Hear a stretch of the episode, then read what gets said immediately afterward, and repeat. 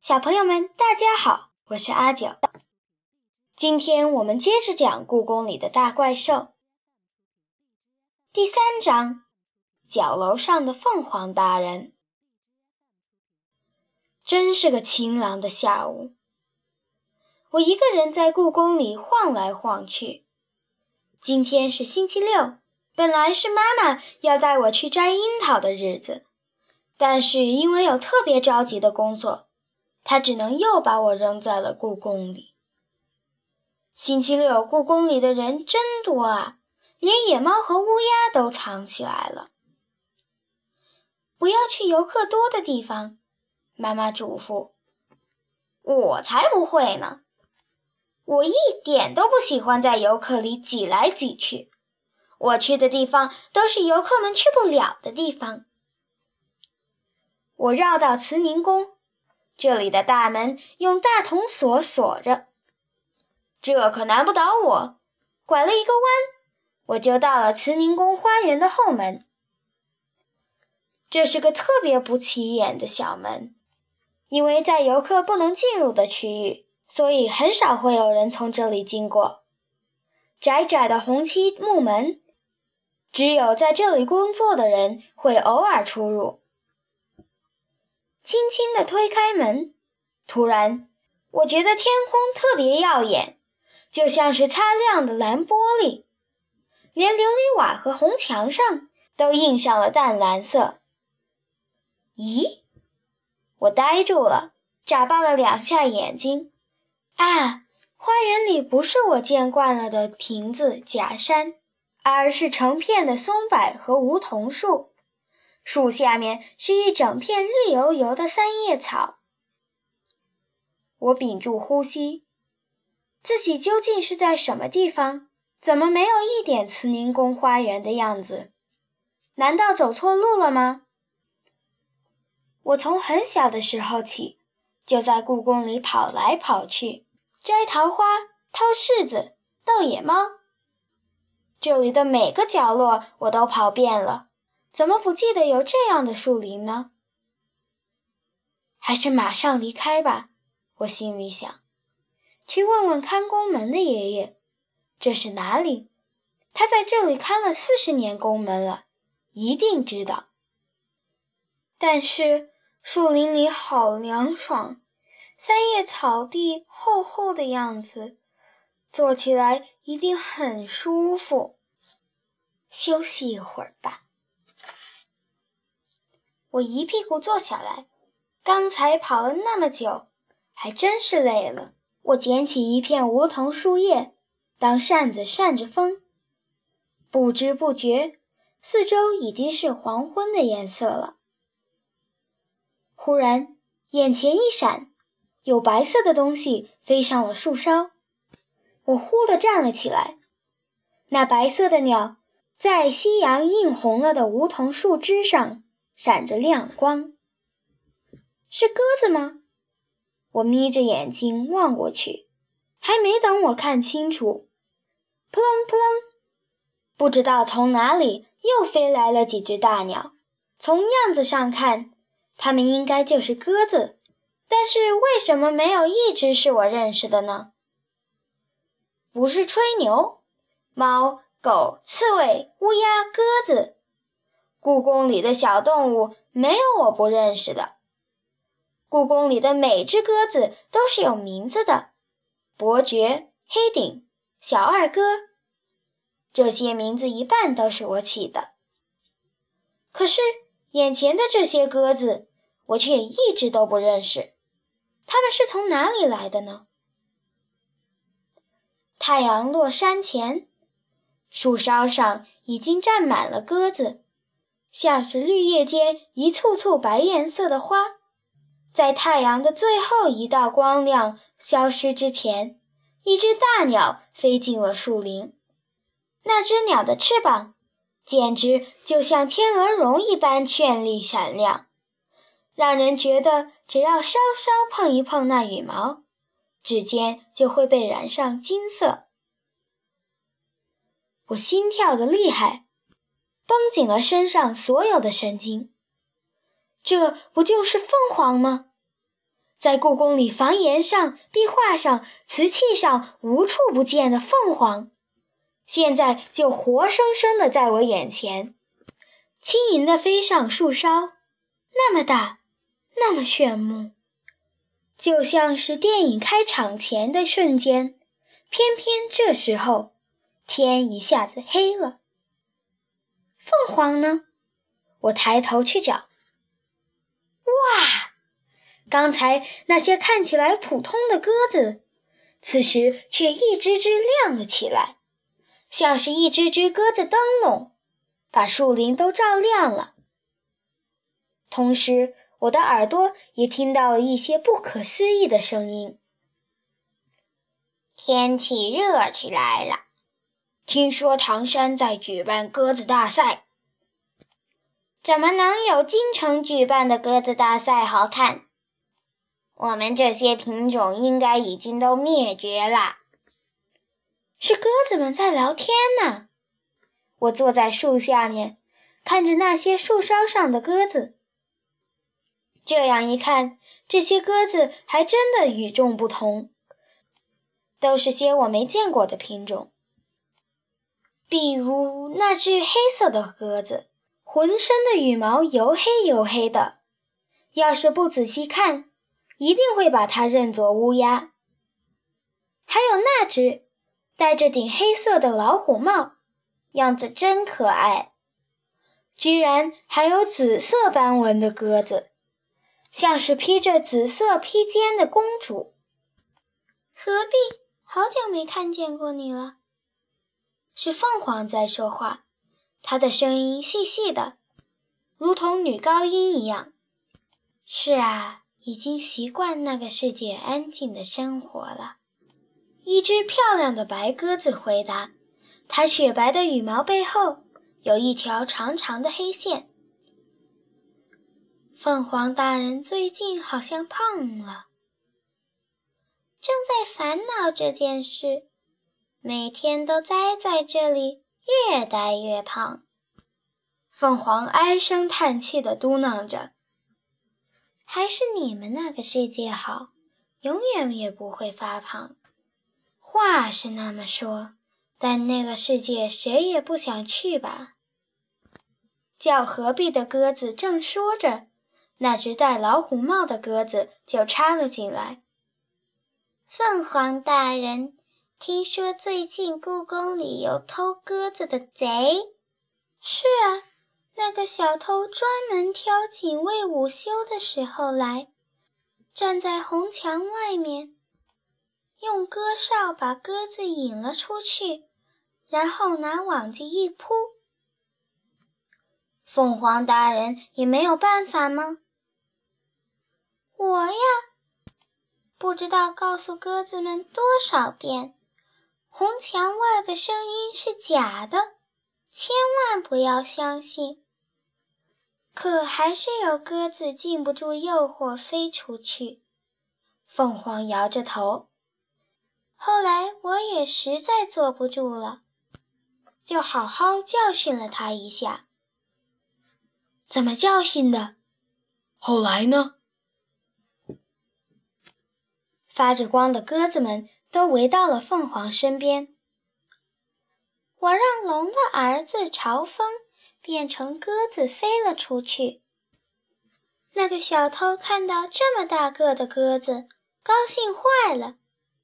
可是小偷刚抓住它，朝风就变回了自己的脸，可把小偷吓坏了。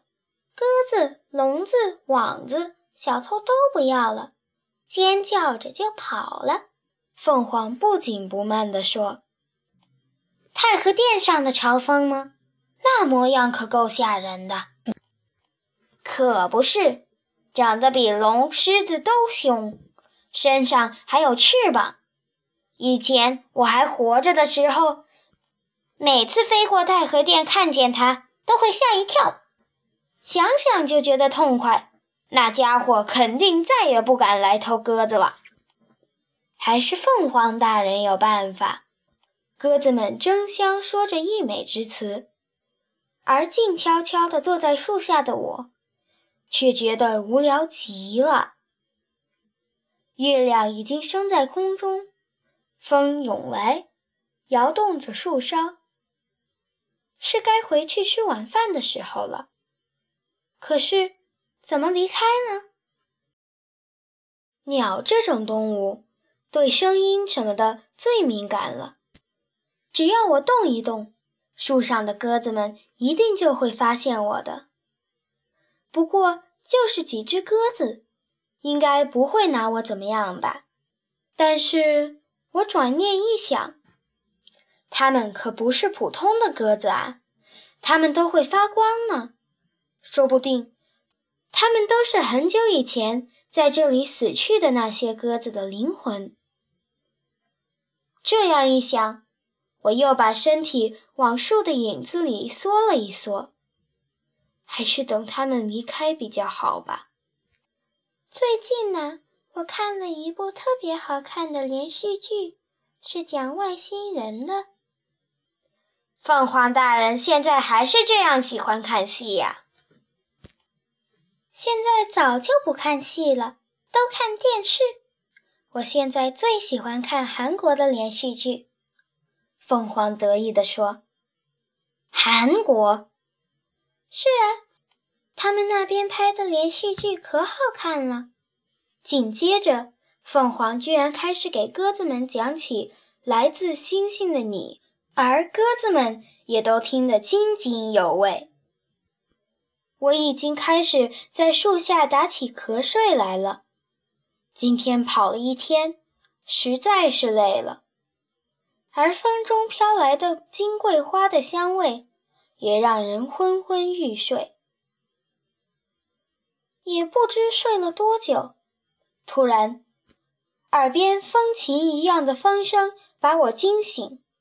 刚才还温柔的不得了的暖风，不知什么时候凶猛起来，仿佛是披着黑斗篷的怪兽，龇牙咧嘴的扑过来，把树枝摇得嘎吱嘎吱响。我头顶上的鸽子也被这声音惊动了。它们拍动着翅膀，一眨眼的功夫，就全部从树梢上飞舞跃起，排成一列，向墨蓝色的天空中攀升而去。夜色下，这条闪耀着白光的线，宛如一条螺旋状的楼梯，一圈圈地旋转着，被吸进黑暗里不见了。周围一下子暗下来。漆黑黑的，看不见五指。刚才还温暖舒适的树林，突然冰冷下来，仿佛变成了一个稀奇古怪的黑洞。细细的听，会有刷刷的，让人毛骨悚然的声音。我猛地站起来，可是却完全失去了方向。怎么会什么都看不见了呢？刚才明晃晃的月亮都不知道躲到哪里去了，这下糟了！以前听叔叔阿姨讲的故宫里的鬼故事，一下子都浮了上来。不会真有鬼吧？我快要哭出来了！救命！我扯着嗓子大喊。这时候不管谁听见都好啊，但这种地方。真的会有人经过吗？呜！风里传来了奇怪的回声，如花腔女高音一样高亢的声音。谁？我连哭都忘了，呆呆地站在那里。忽然，昏暗的树林里，一道晃眼的金光出现在我面前。是凤凰，凤凰大人！我惊讶的连呼吸都停止了，瞪圆了眼睛看着凤凰。凤凰的眼睛温柔地眨了一下，啊，闪着蓝色光芒的眼睛，让我想起了奶奶的眼睛。等回过神来，我已经气喘吁吁地趴在凤凰的背上。跟随着它一起，冲进墨蓝色的夜空里。凤凰的羽毛像光滑的丝绸一样，冰着我的脸颊。我会不会因此被染成闪亮的金色呢？光晃的有点目眩，是亮着灯的故宫角楼。凤凰在这里把我放下，眼睛却望着远方。我顺着它的目光看过去，鸽子的光点像无数只萤火虫，向上向上的升去。不知什么时候。我们站在了布满星星的天空下面，月亮也重新露出了脸庞。他们那些鸽子消失了，我说，站在凤凰旁边，我的心砰砰地跳个不停。他们回到灵魂的世界去了。说到底，这些不过是在故宫里死去的那些鸽子的灵魂呢。凤凰说：“果然是这样。”我点点头。凤凰大人，谢谢你救了我。这个时间，小雨也应该去找你妈妈了吧？凤凰扭头看着我：“您认识我？这可太让我意外了。怎么会不认识？”一个能听懂动物和怪兽们语言的女孩，有一期的《故宫怪兽谈》上，你还是头条呢。故宫怪兽谈，野猫梨花把我也写上去了吗？我开始担心，梨花会不会把我捡到神奇耳环的事情也写上去了？要是写了，失主估计很快就会找到我了。如果失去了耳环，我就不能听懂他们的话了，也就不会碰到这么多有意思的事情了。尽管我知道它并不属于我，但现在我已经越来越怕失去它了。时间不早了，我必须回妈妈的办公室去了。那我回去了，下次见，凤凰大人。我耷拉着脑袋和凤凰告别，但很快又转了回来。如果下次想见您，到哪里能找到您呢？来角楼找我吧，凤凰说。等到太阳落下，故宫里空无一人的时候，如果你想见我，就来角楼吧。您不在太和殿吗？怪兽们不都喜欢太和殿吗？谁会待在那种地方？建筑矮板又没有品位，角楼才是故宫里最美的建筑啊！是这样啊，我点点头。和凤凰告别以后，我顺着角楼的楼梯往下走，路过一楼警卫室的时候，开着的玻璃窗里传来电视机的声音。现在是下班的时候，警卫们应该正在看电视呢。我从窗户望过去，却被吓了一跳。凤凰大人正趴在另一侧窗户上，一边看电视一边抹眼泪。电视里播放的不正是韩国的电视连续剧吗？可能是剧情太扣人心弦了，没有一个警卫注意到窗户上的凤凰。那是这样啊，角楼和太和殿比。除了美丽以外，对于凤凰大人来说，最重要的应该是能看到电视吧。我小跑着回到妈妈的办公室，办公室的灯亮着，办公桌上放着飘着香味儿的饭菜，但却没有一个人。妈妈应该还在仓库忙吧。第二天是星期日，妈妈又把无处可去的我带到了故宫。她说：“今天故宫里有一场特殊的展览，展品就是在故宫书画库中沉睡了几百年的宫廷画家绘制的歌谱。”我跟着游客们一起走入展厅，泛黄的画纸上的鸽子一只只活灵活现。啊，这不是我昨天晚上见到的那些鸽子吗？何必老虎帽、铁牛、雪花。